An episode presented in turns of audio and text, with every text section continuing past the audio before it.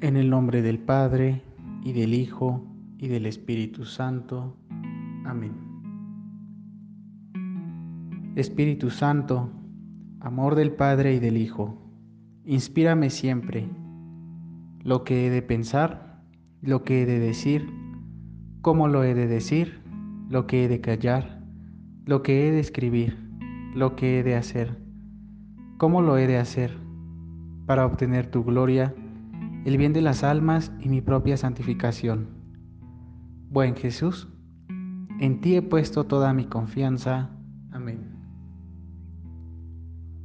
El pasaje que vamos a meditar el día de hoy es el del Evangelio de Juan, capítulo 5, versículos del 1 al 16.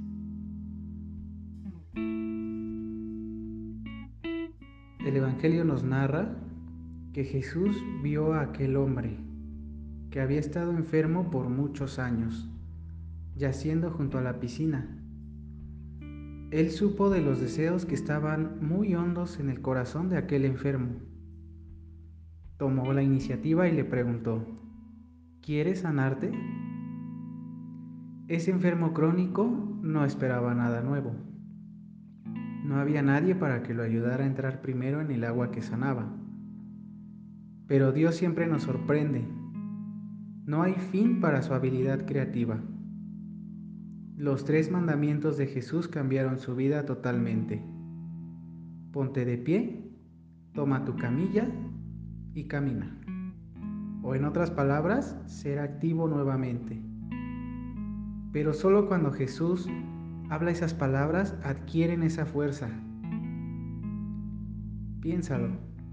Si permitimos que Cristo nos diga esas mismas palabras, lograremos mucho. 38 años de espera. ¿Acaso Jesús distinguió a este hombre sabiendo que había soportado su enfermedad por más tiempo que nadie? Jesús habla pacientemente con él y permite que el hombre revele el dolor de su aislamiento, pero también enciende su deseo de ser sanado. Jesús nos habla de su deseo para el hombre.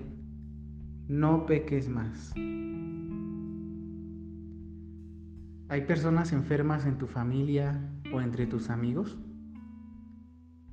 Tráelos uno por uno ante el Señor, pidiéndole que haga lo mejor para ellos. ¿O tal vez te preocupa tu propia salud? Cuéntale al Señor de tus ansiedades y déjaselas a Él como dice la primera carta de Pedro, depositen en Él todas sus preocupaciones, pues Él cuida de ustedes. ¿Qué dirá el Señor en respuesta a tu oración? Soy Luis Ángel Valente, estudiante del seminario de Tlalnepantla, Nuestra Señora de los Remedios, de la etapa de discernimiento vocacional. Saludo a nuestros familiares, amigos y bienhechores de nuestra amiga.